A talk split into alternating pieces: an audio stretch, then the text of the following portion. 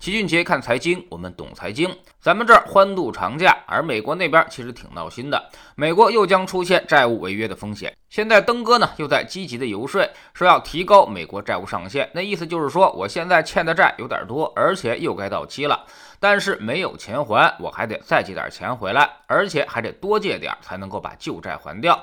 请各位家长批准。而美财长耶伦则警告，大限的日子就在十月十八号，已经非常临近了，所以你们得尽快。还威胁这些家长们啊，如果债务违约，将有可能引发历史性的金融危机，还强调将造成不可弥补的伤害。总之呢，就是听起来非常吓人，简直就是吓死宝宝了。所谓的这个家长呢，就是美国国会啊。他们一开始为了防止孩子们乱花钱，一九一七年就特地设置了一个债务上限。那意思就是说啊，你得量入为出，不能够透支信用卡去打赏什么女主播。一开始啊，执行的还挺好，甚至二九年大萧条时期，罗斯福总统还总想着做到财务平衡，降低负债。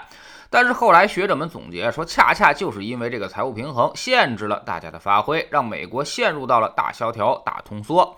所以三九年之后就开始逐渐的提高了这个债务上限。一开始呢还是比较克制的，伸手要钱总不太好意思，还感到羞耻。但在六十年代之后，美国就彻底放飞自我了，开始一次又一次的调整这个债务上限。如今呢，美债总额也在持续升高，现在已经达到了二十八万亿美元。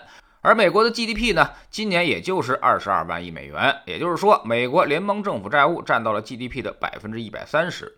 这二十八万亿美元可都是借来的，都是要利息的。就按照正常的利率百分之二来测算，一年美国现在要还掉五千六百亿美元的利息。而美国联邦政府的财政收入才三点六万亿美元，也就是说，得拿出现在总收入的百分之十五去还债了。剩下的钱呢，那是肯定不够花的。去年联邦政府一共花了六点六万亿美元，相当于又增加了三万亿美元的债务。这么说你可能不太直观，老七可以给你举一个简单的例子，就好比一个人啊，一年赚十万块钱，现在呢他在外面欠了八十万的外债，每年到手的钱呢，本金基本上已经不可能还得上了。现在他只要把利息还了，这债主们就不会上门，所以他必须每年先拿出一万五去还利息，兜里还剩八万五。但是他这一年实际的开销呢，是他收入的两倍，也就是差不多二十万块钱了。所以你仔细体会一下啊，这个日子该怎么过？要想维持下去，就得持续的不断的借钱，而且还越借越多。家长呢也是很无奈，你不同意他借钱吧，他就一哭二闹三上吊，给你整点政府罢工的戏份出来。最后你也不得不同意，因为家门口真的会被泼油漆、扔狗屎。所以美国家长们也是彻底被这个事儿给绑架了。于是耶伦就有一个大胆的想法啊，说以后咱也别这么尴尬了，我还得演戏，你看着我也烦，干脆政府就把这个债务上限取消得了，以后我凭本事借钱，你也就别管了。其实这个事儿最后的结果是一定的，取不取消这个债务上限，美国的债务上限也会逐渐的被打破，不然怎么办呢？这种债务它一旦转动起来，就绝对不可能停得下来，必然是越来越多的，别说还本付息了。就是你现在控制债务规模不增长，美国都得发生严重的债务危机。原因刚才我们已经说过了，每年的收入远远不够它的支出。现在已经很长时间没人太提什么财政平衡的事儿了，甚至连假惺惺提一下都没有。美国老百姓也不愿意听这个话，大家更想听的就是什么刺激、印钱、发展经济，绝不想再回到什么大萧条时代。相比通缩，他们现在宁可通胀。那么问题来了，这种借钱模式能一直持续吗？目前看来，哈，问题不太大。一，美元还是世界货币；二，美国的科技军事实力依旧世界第一；三，美国经济总量也依旧最强。所以，只要美元的信用还在，他借钱就问题不大。除非最后财政收入连利息都还不上了，才会出现大问题。当然，美国人也不傻。他的美债迈向了全世界，然后通过美元超发的方式逐年降低货币价值，这样他就可以赖掉很多的债务。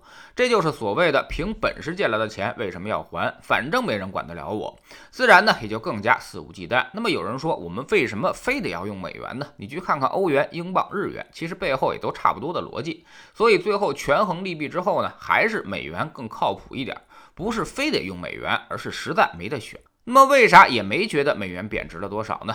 其实也是这个原因啊。绝大多数国家都是汇兑本位，也就是说以美元为锚来发行货币，所以美元贬值了，各个国家的主要货币也跟着贬值了。所以相对来说，你看不出美元有什么变化，但是资产价格却在不断的涨价。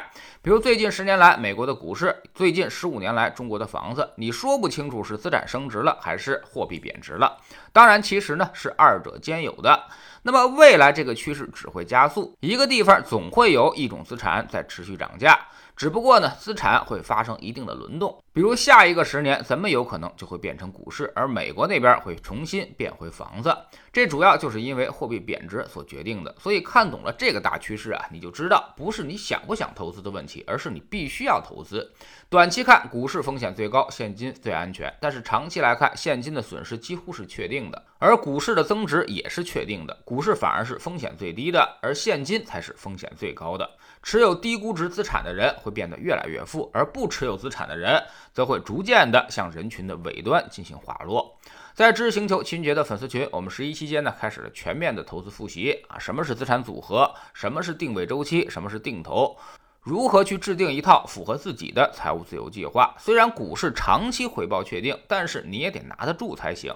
绝大多数人呢，其实并不会等到那个长期收益，反而会因为乱投资出现短期的巨额亏损，钱最后没有被通胀给融化掉，反而都亏在了股市里。我们总说投资没风险，没文化才有风险。学点投资的真本事，从下载知识星球找齐俊杰的粉丝群开始。我们不但会给你结论，还会告诉你逻辑和原因，让你自己掌握一套分析的方法和技巧。在知识星球老齐的读书圈里，我们继续讲《段永平传》这本书。敢为天下后。昨天我们说到了段永平创办步步高，在艰难中起步啊，凭借自己独到的营销思路，很快就打开了局面。他总能够做到后发先至。那么这个秘诀又是什么呢？